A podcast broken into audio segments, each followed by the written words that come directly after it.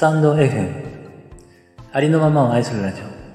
パーソナリティのイチローです、えー昨日のことなんですけれども黒パパの気ままにのんびりコーヒータイムという、えーチャンネル名でね配信されています黒パパさんが、えー昨日の配信で指名鑑定第2弾開催しますというね配信をされていましたのでねまあ面白そうだなと思いましてですね。早速鑑定していただきました。それでね今朝、えーそのね、えーお返事をいただいたんですけれどもそちらの方ですねちょっとご紹介させていただこうかなと思いました。えーとですねえー昨日いただいた、まあ、レターでそのお返事いただいたんですけれども、えー名前の言霊ということで幸せなポイントを伝えさせていただきますねということで、えーお返事をいただいたんですけれども、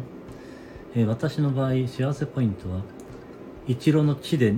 地になるということなんですね。なんか2番目の、え文字が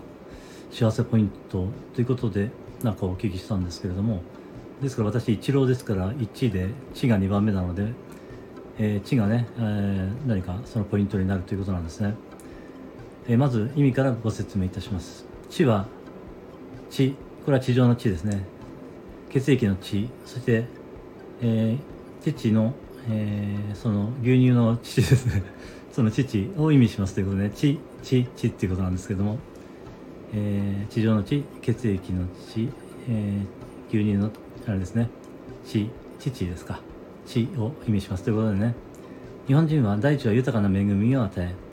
赤い血で人は生き白い乳を飲んで赤ちゃんが大きくなると考えていました。それらの大いなる恵みである生命の源が地です。表の働き恵みを与える宝物に気づかせる。裏の働き破壊。幸せポイント。与えることでどんどん与えられるようになりますので自分が持っているものを出し切る考え方がとても大切で大事になります。ということですね。えーそして、ま自然界のリズムと同調した生き方がさらに幸せを広げてくれます。ということなんですけれども、えーこのねこの文章については、えー名前の言霊とは関係ありませんので軽く読み流してくださいませ。ということで、えー説明いただいてますのでこれはあんまり関係ないんですかね。ということで黒パパさんどうも鑑定していただきましてありがとうございました、えできる限りですね自分の持っているものを、えーみんなにね、えー与えることができる人になりたいと思いました。ありがとうございました。